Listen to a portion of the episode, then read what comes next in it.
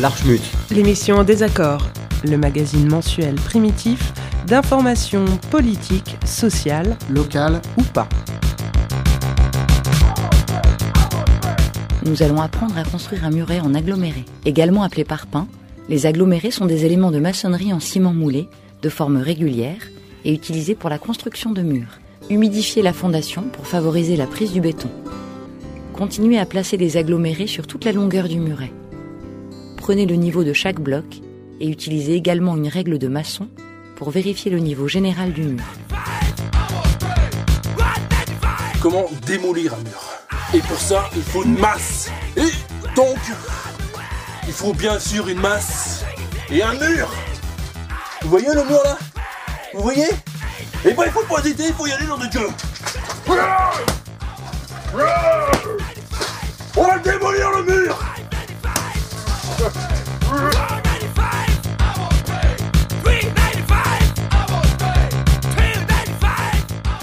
Bonjour et bienvenue dans l'épisode de clôture de cette première saison de l'Archmut. Ce mois-ci, nous avons décidé de nous initier un peu à la géopolitique en faisant un tour du monde des frontières les plus hermétiques. En effet, depuis quelques années, le mur semble être devenu la réponse politique pour régler les problèmes de migration et de contrebande. Ainsi, si les frontières en béton de 5 mètres de haut ne sont pas encore si répandues, les frontières fermées par un dispositif qui varie de la muraille militarisée à la double rangée de grillages et de barbelés concernent 8 à 12% des frontières terrestres mondiales, soit un petit 40 000 km, la circonférence de la Terre. D'après Elisabeth Vallée, chercheuse à l'Université de Québec à Montréal, cette mode a commencé il y a à peu près 20 ans et peine encore à prouver son efficacité. En effet, pour elle, les murs sont toujours contournés et leur construction a souvent comme principal effet de renforcer les mafias alors indispensables au passage de la frontière. Cette fermeture hermétique des frontières est aussi problématique dans le sens où elle perturbe une économie locale basée sur des migrations souvent saisonnières ou temporaires. Construire des murs de 5 mètres de haut au milieu de nulle part n'impacte bien sûr pas que les migrations humaines. Mais l'impact environnemental de ces nouvelles barrières naturelles semble encore peu étudié. À noter qu'il existe déjà des murs qui, en s'érigeant entre des pays aux législations différentes, privent les animaux de lieu refuge et les laissent aux mains des braconniers. Ainsi, bien loin du modèle ancestral qui vise à stabiliser les frontières soumises au conflit, le mur devient un outil au service d'acteurs le plus souvent dévolus au capitalisme mondial. On se souviendra avec émotion du mini-scandale qui suivit l'élection de Trump et la volonté du groupe français Lafargue de ne pas se fermer la possibilité d'un chantier d'un mur de plus de 3000 km. En effet, au-delà des effets d'annonce souvent racistes et de l'inhumanité inhérente à la chasse aux migrants, les murs sont avant tout des outils au service de la protection des marchés. C'est souvent ce qu'il faut entendre dans lutte contre la contrebande. Quand ils ne sont pas eux-mêmes le marché, puisqu'au-delà du béton et du grillage, non négligeable quand même sur 40 000 km, les murs viennent avec un package, qu'il s'agisse de technologies militaires pour la surveillance de la frontière ou d'infrastructures civiles pour alimenter le réseau électrique qui alimentera votre machine d'identification biométrique dans votre poste frontière tout neuf. Alors on va commencer euh, assez près de chez nous, un petit peu plus au nord. On va aller à Calais, ou encore beaucoup de gens l'ignorent, mais un mur empêche en fait les migrants d'accéder à l'Angleterre. Ce mur fait 4 mètres de haut, 1 km de long, il est équipé de caméras, et il est construit le long de l'autoroute au niveau des embouteillages pour empêcher les migrants de monter à bord des camions allant au Royaume-Uni. Il a coûté 2,7 millions d'euros, a été financé intégralement par les Royaume-Uni, et en septembre 2016, il a été végétalisé côté circulation. L'objectif affiché est de lutter contre l'afflux de migrants à Calais et donc il complète les 50 km de barbelés déjà existants autour du tunnel. Alors, première question, pourquoi les migrants veulent aller en Angleterre? Eh bien d'abord pour la langue. La plupart sont iraniens, pakistanais ou soudanais, donc leur seconde langue est rarement le français. Souvent ils vont retrouver un ou plusieurs membres de leur famille. Et puis aussi une autre raison, auquel on pense un petit peu moins, mais qui revient finalement assez souvent quand on regarde les interviews de migrants sur leur motivation, il s'agit des contrôles d'identité. Il faut savoir que se voir demander ses papiers par la police, c'est pour nous, Français, quelque chose de parfaitement inodin, mais en fait très exceptionnel dans le reste de l'Europe. Ainsi, en Angleterre, la police ne peut pas vous demander vos papiers dans la rue comme ça, tranquille, sans absolument aucune raison. Et quand on est migrant, ça change quand même pas mal la vie. La deuxième question, c'est comment contrôler quand même le flux de migrants? Bah En fait, il faut savoir qu'à Calais, depuis la destruction des camps, les associations ne comptent pas plus de 1000 migrants présents. Et là, on se dit, 1000 migrants dans une ville de 70 000 habitants, on n'est pas dans un flux de ouf quand même. Alors on regarde un peu les chiffres. En 2002, l'année des guerres en Irak et en Afghanistan, il y a eu 80 000 demandes d'asile en Angleterre. 15 ans plus tard, ce chiffre a forcément explosé avec l'afflux de migrants. Du coup, on regarde le chiffre de 2017, 33 000 demandes. Donc l'afflux récent de migrants se traduit par un nombre de demandes d'asile divisé par deux en 15 ans. On est très loin du flot de migrants qu'il faudrait contrôler. Mais du coup, pourquoi un mur? Parce qu'au moment même de cette construction était décidé le démantèlement des camps de migrants. Le mur, il a été construit par Vinci, et on connaît tous l'acquaintance du PS avec la multinationale, mais ça suffit tout de même pas à justifier qu'un autre pays décide de construire un mur en France. Non, en fait, depuis les traités du Touquet, signés par le ministère de l'Intérieur Nicolas Sarkozy en 2004, la France a une mission de protection de la frontière avec l'Angleterre. En gros, la France est le bras armé du Royaume-Uni. À un moment où les relations entre France et Angleterre étaient refroidies par le refus français d'aller en Irak, la France a voulu se faire pardonner en assumant le rôle de gendarme. Depuis, les pressions du Royaume-Uni sur son départ de l'UE, sur les exportations, met la France dans une position de faiblesse. Après le Brexit, Macron avait dit vouloir renégocier cet accord. Mais finalement, en janvier 2008, à Calais, il s'est montré un petit peu moins féroce avec l'Angleterre qu'avec les migrants, et s'est finalement soumis au rôle de policier des frontières de l'Angleterre. Ainsi, on peut supposer que le mur, et surtout la chasse aux migrants, va continuer, s'accroître à Calais, partout ailleurs évidemment, avec un mur aussi inutile qu'immonde.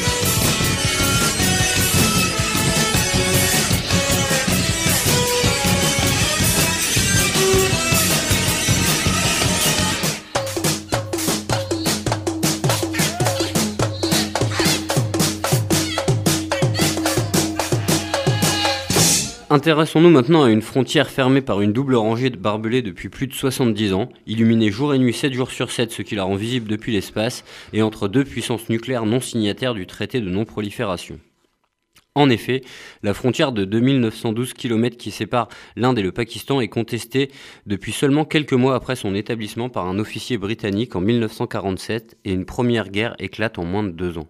Différents conflits éclatent ensuite, notamment dans la zone nord de la frontière autour du Cachemire, une région du Pakistan sur laquelle les Indiens et les Chinois ont émis des revendications officielles.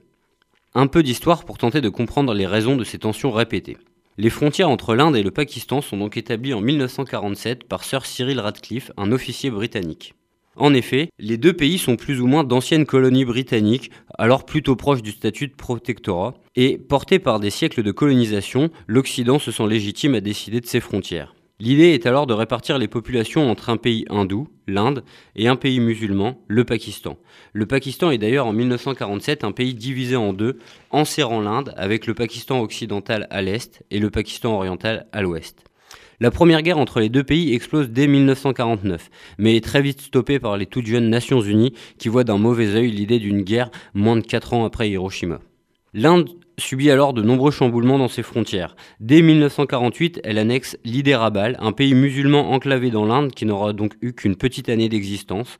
L'Inde annexera ensuite Pondichéry en 1954 et Goa en 1961 les frontières très volatiles de la région et la bonne idée des découpages ethnico-religieux entraînent de nombreux mouvements de population dans la région. En 1971, le Pakistan oriental prend son indépendance et devient le Bangladesh, supprimant ainsi le front ouest d'une guerre entre l'Inde et le Pakistan qui dure depuis 20 ans dans une ambiance guerre froide tout à fait adaptée à l'époque. En 1984, l'Inde envahit le Siachem, un territoire pakistanais qu'elle réclame depuis 1947 comme l'intégralité de la province du Cachemire.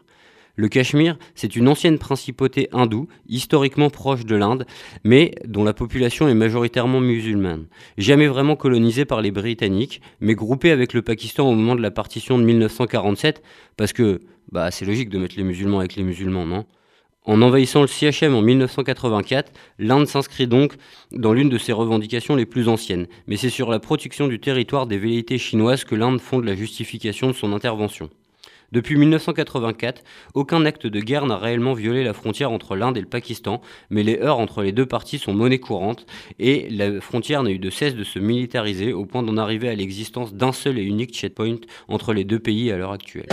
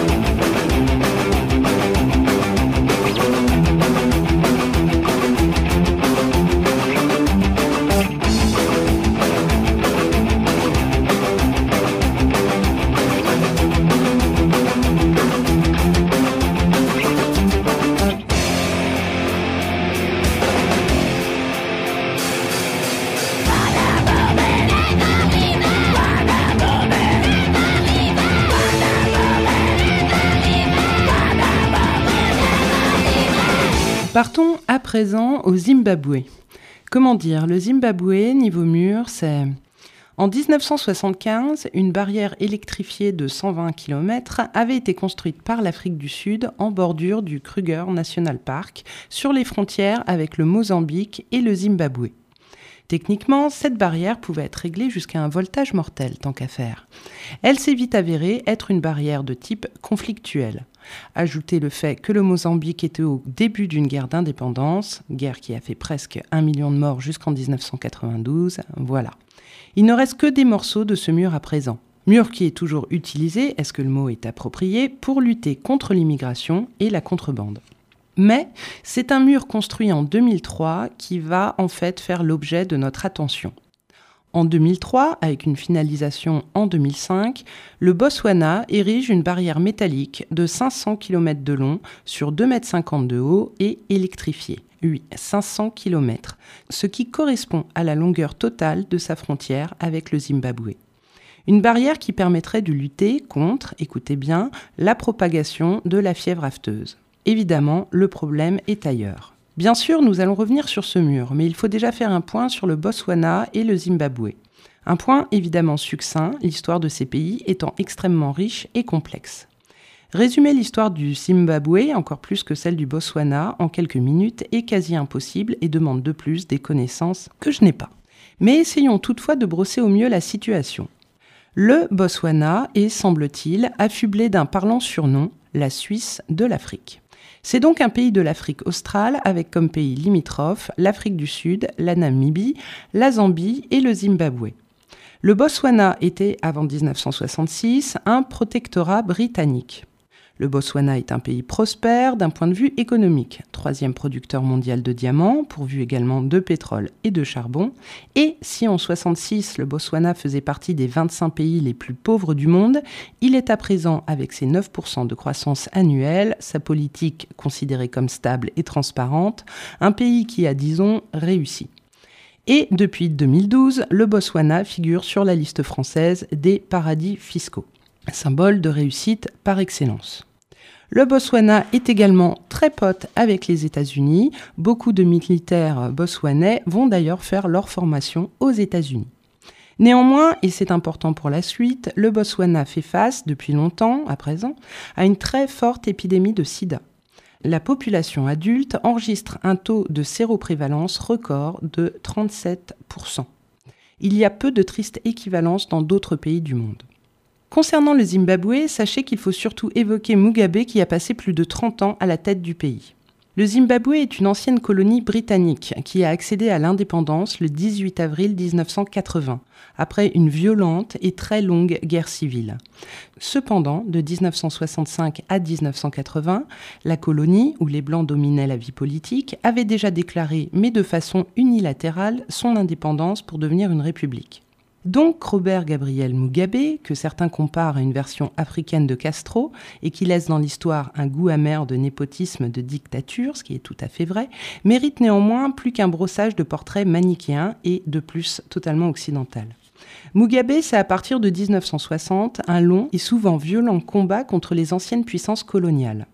Dix ans en prison, une libération en 1974, une participation à la lutte armée depuis le Mozambique. De 1980 à 90, Mugabe est au pouvoir, du moins dans un premier temps, il est Premier ministre, puis président. Il donnera réellement espoir au peuple du Zimbabwe. Il tente une politique de réconciliation entre diverses ethnies. Il garde une politique ferme mais néanmoins ouverte avec la minorité par le nombre hein, et non par le poids décisionnaire ou économique, donc la minorité blanche. Il tente une impossible réforme agraire il faut savoir qu'il y avait 6000 fermiers blancs qui détenaient à l'époque 50% des terres cultivables au Zimbabwe. Il essaye d'instaurer un régime marxiste dans lequel, à l'époque, il croit réellement. À partir de 1990, tout bascule. Autoritaire, brutal, son image passe de héros à tyran. La communauté internationale ne pardonnera pas. L'époque change aussi. Le mur de Berlin n'est plus et ça a réellement, quand on fouille l'histoire de ce pays, une importance. Les réformes sont passées en force et la corruption empêche d'aboutir aux résultats escomptés. En 2003, le Congrès des États-Unis impose une multitude de sanctions financières et économiques dénoncées comme racistes par Robert Mugabe. En 2005, le président George Bush cite le Zimbabwe parmi les postes avancés de la tyrannie aux côtés de Cuba et de la Corée du Nord. Est-ce qu'il lui est reproché d'avoir plongé, car c'est tout de même ce qu'a fait sa politique d'autocrate à partir de 1990, donc est-ce qu'il lui est reproché d'avoir plongé le pays dans une misère crasse, ou est-ce que ce qui lui est avant tout reproché est d'avoir remis en question les intérêts des fermiers blancs?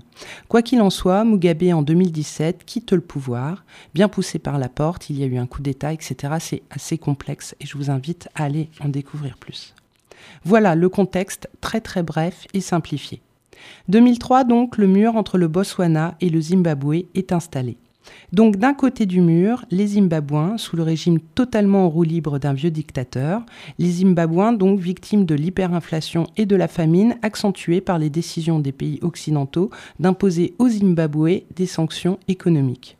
Et de l'autre côté du mur, les Botswanais, dont les autorités sont considérées comme des bons élèves de l'Afrique des bons élèves qui érigent un grillage électrifié de 2 mètres de haut sur 500 km, destiné à empêcher les troupeaux zimbabwéens de passer la frontière, car voyez-vous, ils veulent éviter la propagation de la fièvre afteuse dans le pays. La maladie voyagerait via les mouvements de bestiaux et des animaux sauvages. Ok, mais beaucoup s'interrogent. Le grillage fait plus de 2 mètres de haut. Il est électrifié sur une grande partie. Et là, au niveau des animaux, on parle de buffles, pas de T-Rex. Les médias du Botswana et du Zimbabwe, ainsi que l'opinion publique, considèrent assez rapidement qu'il s'agit bien d'une barrière anti-migratoire. Et quoi de mieux? Ce qui vaut pour le Botswana vaut pour tous les pays du monde aimant les barrières frontalières. Quoi de mieux donc pour un État que de montrer sa capacité d'action et sa souveraineté en érigeant un mur? Cela ne fonctionne pas. D'ailleurs, les Zimbabwéens continuent à fuir leur pays, mais le message politique est lancé. Un quart, semblerait-il, de la population du Zimbabwe a émigré depuis 2007 vers l'Afrique du Sud et vers le Botswana. Les violences à proximité de ce grillage électrifié grandissent également, souvent le fait de la police, mais pas que. On parle d'assassinats dans les médias, des deux côtés du mur. Les Botswanais, certains, pensent que les Zimbabwéens veulent les voler et propagent également le sida. Et ce, même si les chiffres, les dates de migration massive, ne coïncident pas avec ce qui peut se passer au niveau de la propagation de la maladie. Que va-t-il se passer à présent? Des élections doivent avoir lieu au Zimbabwe en 2018, cet été pour être précise. Le Botswana va-t-il changer sa politique d'accueil? À suivre.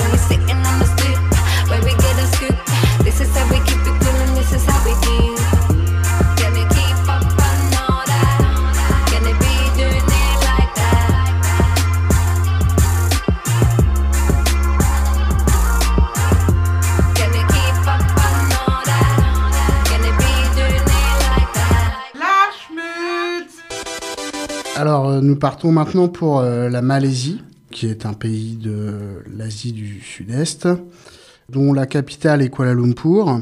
Alors c'est un pays qui se trouve sur euh, deux parties différentes, une partie euh, continentale qui a une frontière avec la Thaïlande et une partie sur l'île de Bornéo où, où la Malaisie a une frontière avec le sultanat de Brunei et aussi l'Indonésie.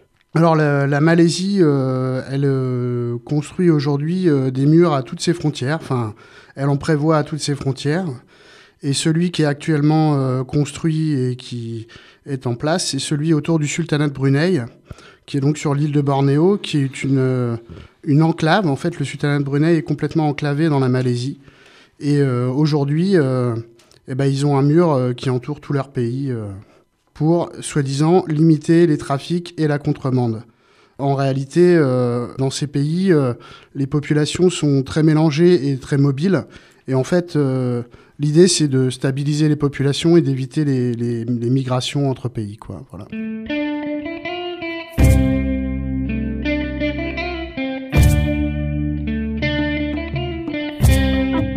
Alors maintenant, on va parler du mur de sable.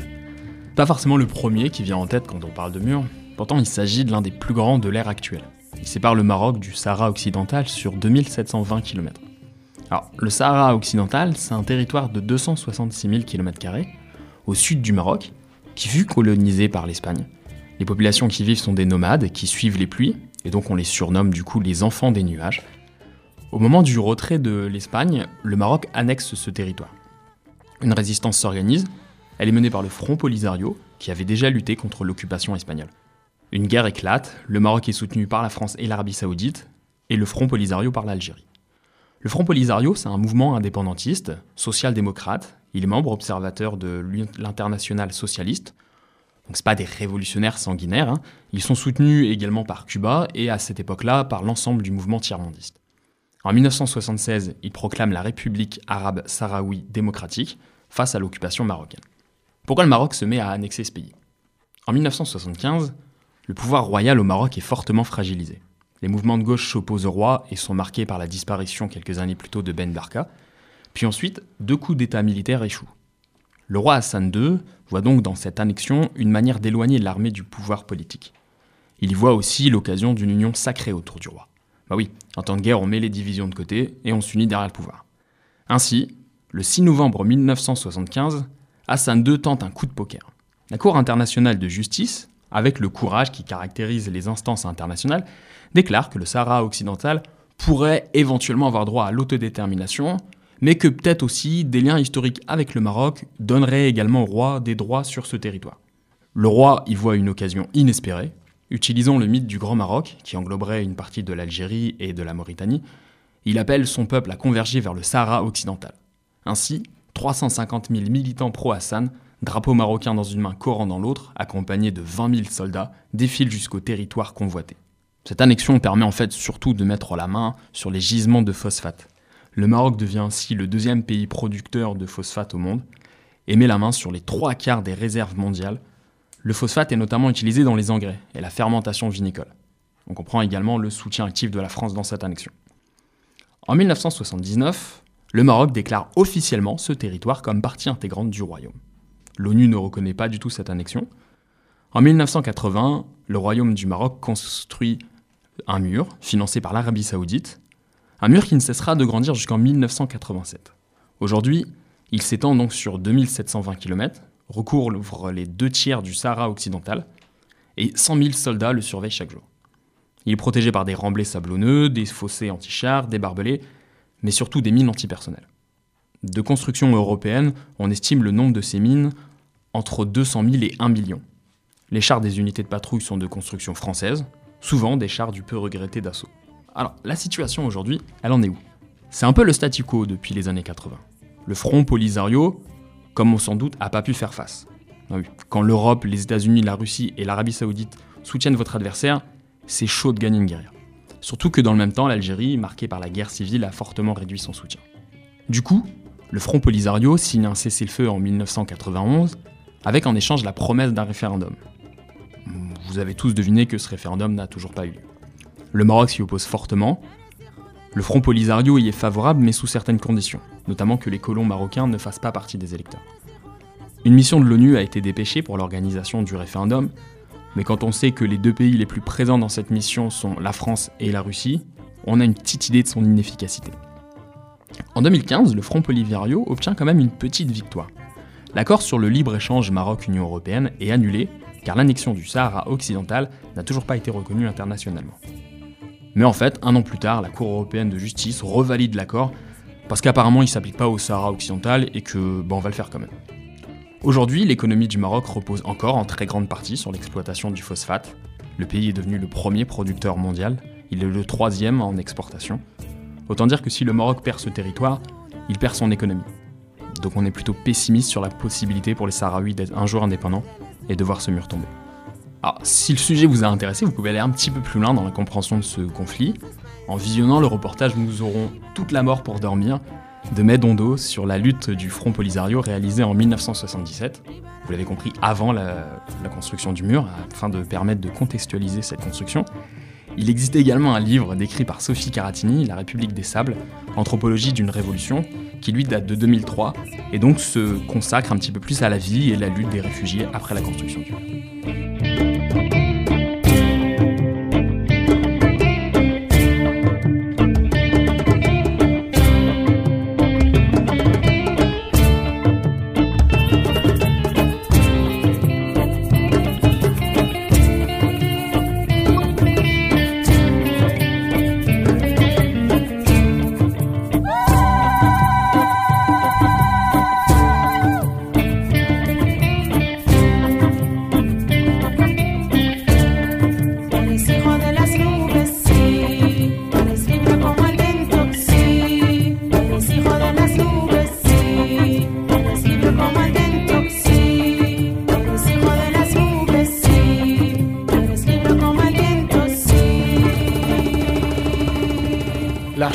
C'est le troisième vendredi du mois à 18h. On l'a déjà évoqué plus tôt, au tout début de cette émission, pas besoin d'aller bien loin pour trouver des murs. Le nord de l'Europe s'illustre parfaitement bien lorsque l'on parle de grillage, nouveau terme pudique et technique pour parler des murs depuis 2016. La Suède a donc à présent deux clôtures de 2 mètres de haut et plusieurs centaines de mètres de long. Oh, ce n'est pas arrivé d'un coup d'un seul. Depuis le 12 novembre 2015, il faut être précis, la Suède avait amorcé le contrôle de ses frontières, plus spécifiquement celles liées au pont de Loresund. Excusez-moi pour la prononciation et mon suédois complètement défaillant. On va y revenir. De plus, des spécificités géographiques nécessitent quelques mises au point. Mais donc pour l'instant, la Suède. Alors tout d'abord, rappel, la Suède fait partie de l'espace Schengen, donc théoriquement, cela implique l'élimination des contrôles frontaliers entre les membres de l'espace Schengen. Mais, magie, en 2015, les contrôles aux frontières de 10 États membres, dont la Suède et la France au passage, ont été provisoirement rétablis sur tout ou partie de leur tracé, conformément au dispositif prévu par les accords de Schengen qui permettent de déroger à la règle pendant deux ans et huit mois. En fait, si on s'intéresse un peu au schmilblick, on s'aperçoit qu'il y a moult moyens donc de déroger à la règle. Ah oui, au cas où toutes ces décisions pour la Suède, comme pour tous les autres pays que je vais évoquer, sont motivées par la crainte d'un afflux massif de réfugiés, dû à ce que la plupart des médias ont nommé la crise migratoire, je vous invite à voir ce qui a été publié dans les médias nationaux en fin d'année 2015. Bref, Suède, Suède, mais avant même que la Suède achète des centaines de mètres de grillage à Brico Dépôt, l'Autriche avait annoncé en amont le fait de réfléchir à la construction d'une clôture le long de sa frontière avec la Slovénie avec du barbelé et du grillage, mais en précisant que ça serait facilement démontable. Bref, la Suède est loin d'être la seule parmi les membres de l'espace Schengen, au point qu'en 2016, le président du Conseil européen avait parlé de, je cite, d'une course contre la montre pour sauver Schengen. L'Allemagne avait très rapidement annoncé en 2015 qu'elle durcissait le contrôle aux frontières. Fatalement effet domino, l'Autriche et la Suède avaient suivi, la France aussi. L'Allemagne a beau dire en 2015, par le biais de son ministre des Affaires étrangères, que la libre circulation est un bien précieux, on a un peu de mal à les croire, tous, si une batterie de traités européens permettent en réalité de changer les règles du jeu tout le temps et à leur guise. Revenons à la Suède. Donc depuis le début de l'année 2016, traverser la frontière avec le Danemark, c'est se confronter à un contrôle systématique ainsi qu'à des clôtures a précisé que la Suède contrôle uniquement dans le sens des entrées. Hein. Ce qui les intéresse, ce n'est pas de fliquer ceux qui se rendent au Danemark. La frontière entre le Danemark et la Suède est une frontière entièrement maritime, allant de la mer du Nord à la mer Baltique. Elle formait une partie de la frontière extérieure de la communauté économique européenne à partir du 1er janvier 1973, date d'adhésion du Danemark, puis de l'Union européenne à partir du 1er janvier 1993, avant d'en devenir une frontière intérieure à la suite de l'adhésion de la Suède le 1er janvier 1995. Frontière maritime avec le Danemark, donc, mais pourvu d'un lien fixe, le pont de l'Oresund. Encore pardon pour la prononciation. Et son prolongement par une île artificielle et un tunnel. Ces installations permettent depuis 2000 de la franchir en train ou en empruntant la route européenne 20. Pour franchir ce pont, afin de diminuer les arrivées de migrants, contrôle à présent systématique. Cela ne s'était pas vu depuis les années 50. Les compagnies de trains et d'autocars qui empruntent le pont doivent maintenant vérifier les identités avant embarquement, côté danois, sous peine d'amende. Les contrôles s'effectuent en gare de Kastrup, qui est dans l'aéroport de Copenhague, d'où partent la grande majorité des réfugiés désireux de se rendre en Suède. Les clôtures de 2 mètres de haut et plusieurs centaines de mètres de long se trouvent en gare de Malmö, afin d'être sûr que les migrants ne montent pas dans les trains en partance pour la Suède, et en gare donc de Kastrup on peut s'étonner que la Suède soit sur une position aussi violemment anti-migrant. Je crois que c'est l'une de ses particularités par rapport aux autres membres de l'espace Schengen. La Suède, c'était depuis 60 ans une vraie terre d'accueil avec une véritable politique d'ouverture. À savoir que plus de 20% des résidents suédois sont d'origine étrangère. D'ailleurs, si la Suède voit malheureusement les opinions d'extrême droite prendre de plus en plus de place, avec par exemple des faits d'armes d'identitaires du même acabit que les identitaires français, il n'empêche que certains Suédois, heureusement, sont complètement affligés par le virage que prend leur pays. Ah, l'effet d'armes des identitaires suédois est bien vite fait, hein, parce que bon, ils se sont déjà rendus en Grèce, à proximité des îles de la mer Égée, qui servent souvent de, mettons des guillemets, de point d'entrée des réfugiés en Europe, afin de flyer massivement des restez chez vous, et de menacer par voie de flyers et d'affiches les réfugiés qui voudraient tenter leur chance en Suède. Malheureusement, il semblerait que lorsque des voix s'offusquent de ce qui se passe à la frontière Suède-Danemark, cela soit plus pour des raisons de praticité que d'humanisme. 8600 Suédois et Danois font régulièrement la navette entre Copenhague et Malmö. Les trains sont, avec ces nouvelles dispositions, moins nombreux et prennent du retard. Les associations d'usagers du pont sont donc sur les dents. Et après avoir épluché moult et moult articles dans la presse, on a l'impression que c'est bien plus un problème, ces histoires de trains en retard, que le reste des questions que ces grillages et contrôles devraient soulever. Espérons que cela soit comme en France et que la presse suédoise préfère parler des pseudo-usagers emmerdés que des vraies problématiques, petit coucou cheminot français à l'occasion, sans que cela soit représentatif de ce qui se passe en réalité sur le terrain. Il y en a un autre qui n'est pas content, mais alors pas content du tout, c'est le Danemark.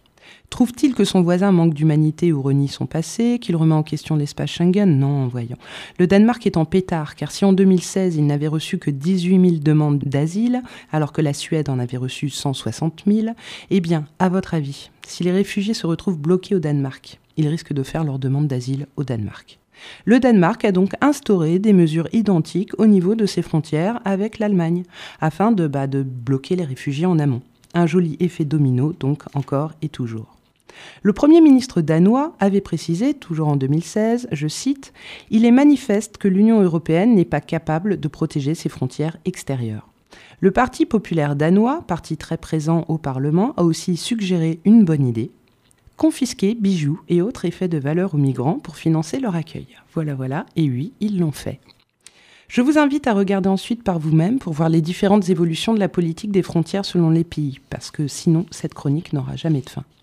Pour la Suède, que s'est-il passé depuis 2016 En mai 2018, la Suède a pérennisé les décisions prises en 2016, que cela concerne les contrôles, les grillages, l'obtention des permis de séjour.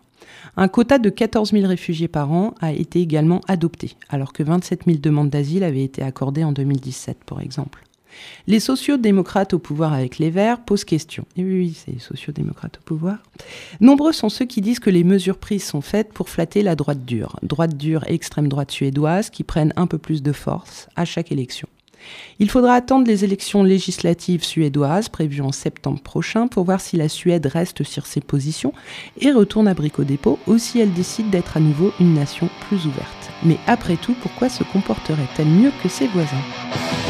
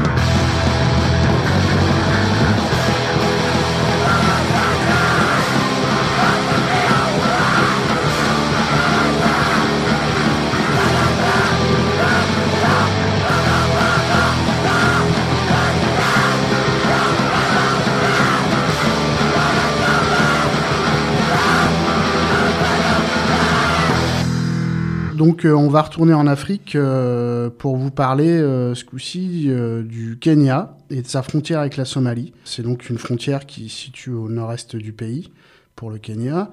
Et c'est donc une frontière de 700 km de long. Et aujourd'hui, le Kenya souhaite, a déjà commencé d'ailleurs à la fermer par un mur et aussi souhaite la fermer totalement. Cela pourquoi? Parce que le Kenya subit des attaques de terroristes islamiques euh, qui sont euh, du groupe Al-Shabaab. Alors, je ne sais pas si je prononce bien. C'est des terroristes euh, somaliens, pour la plupart, qui attaquent au Kenya. Et donc, le Kenya décide de construire ce mur. Alors, les Shebab attaquent le Kenya parce que le Kenya a décidé de joindre ses contingents militaires à la force de l'Union africaine, ce qui déplaît aux islamistes, et donc ils attaquent. Alors le mur, euh, il est en construction sur une bonne partie de la frontière. Cependant, il est contesté alors, notamment par les populations locales qui ont l'habitude de migrer entre les deux pays régulièrement, et aussi par la Somalie qui accuse ce mur d'empiéter sur son territoire. Donc euh, il y a des contestations au niveau des frontières euh, nationales. Alors ce mur euh, qui est censé défendre le Kenya contre les Shebabs, on s'aperçoit aujourd'hui qu'en fait il y a de nombreux Kenyans qui rejoignent ces milices terroristes. Donc en fait ce mur il va finir par ne servir à rien.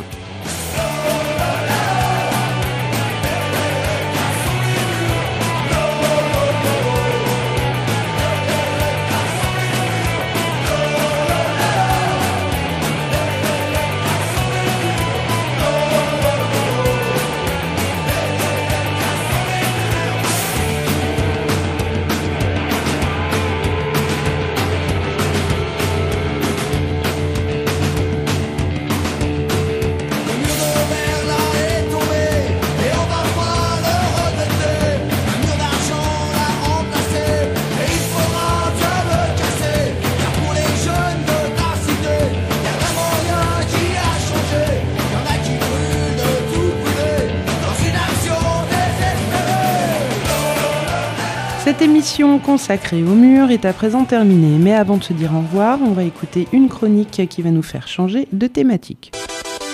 Bonjour les gens, mes petits camarades vous ont parlé de mur, moi je vais vous parler de solidarité, plus exactement de journée de solidarité. Nous sommes au début des années 2000, j'avais la chance de travailler pour une grande enseigne se présentant comme de la restauration mais étant rattachée à ce qu'elle est vraiment, c'est-à-dire à la convention du travail des cafétérias.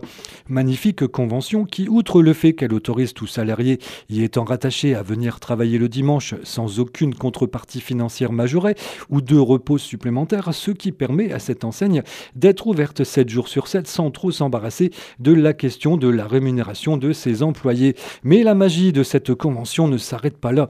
Et oui, être ouvert tous les dimanches, c'est chouette, mais qu'en est-il des jours fériés, me direz-vous? Eh bien, là où la plupart des autres entreprises raisonnent sur le principe de 11 jours reconnus fériés, donc chômés et payés, cette enseigne, dans sa grande mensuétude, a bien voulu pousser jusqu'à 5.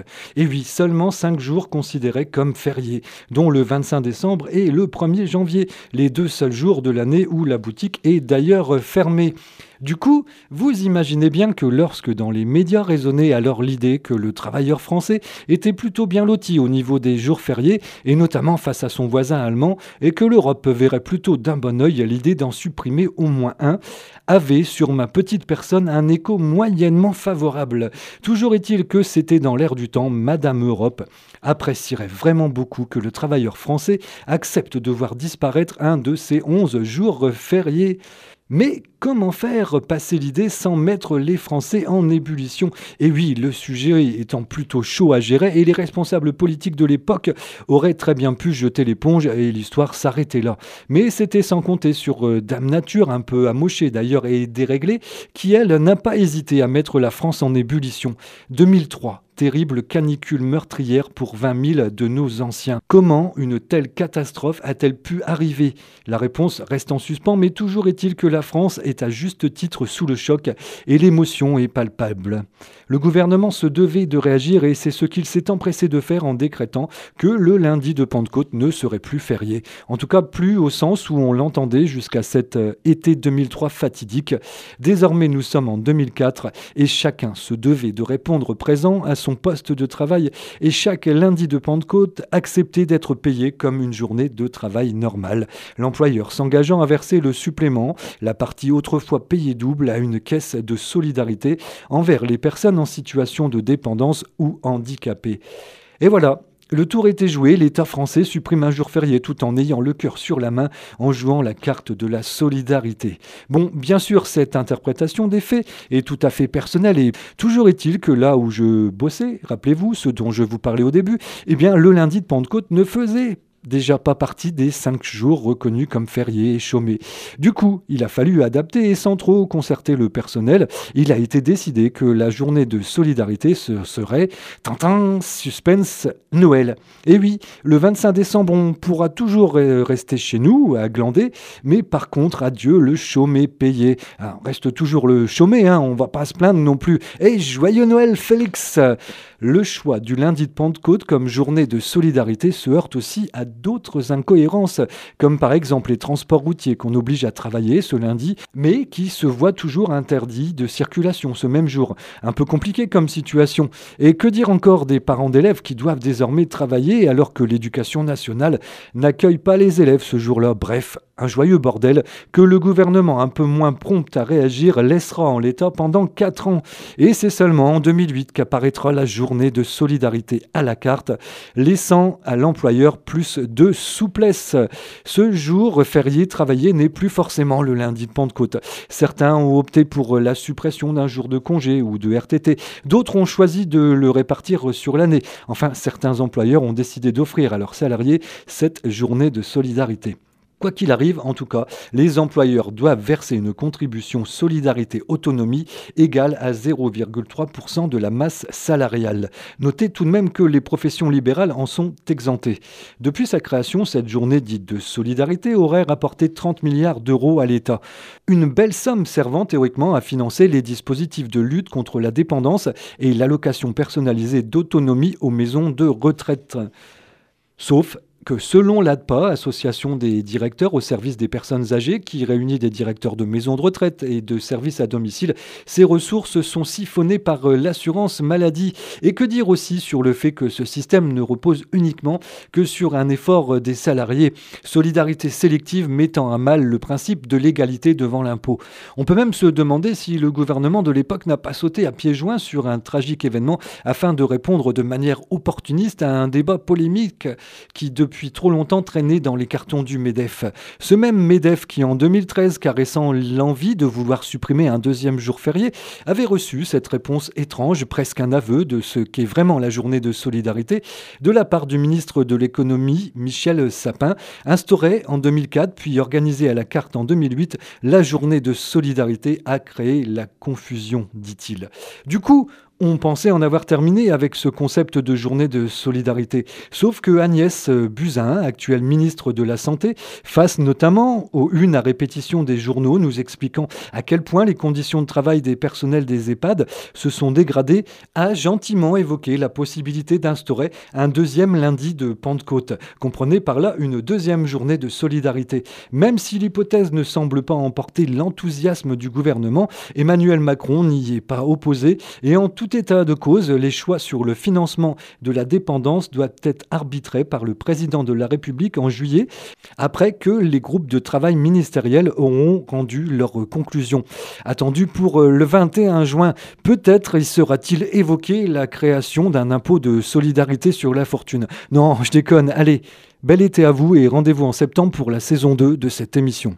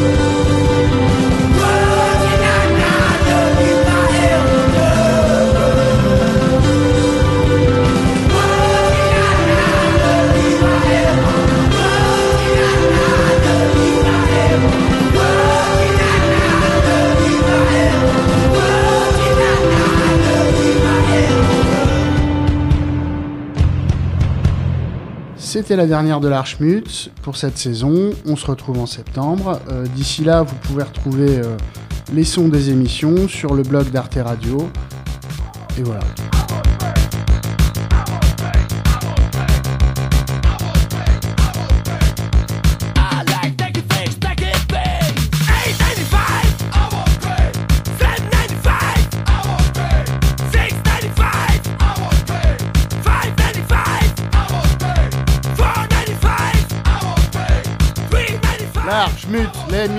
En désaccord.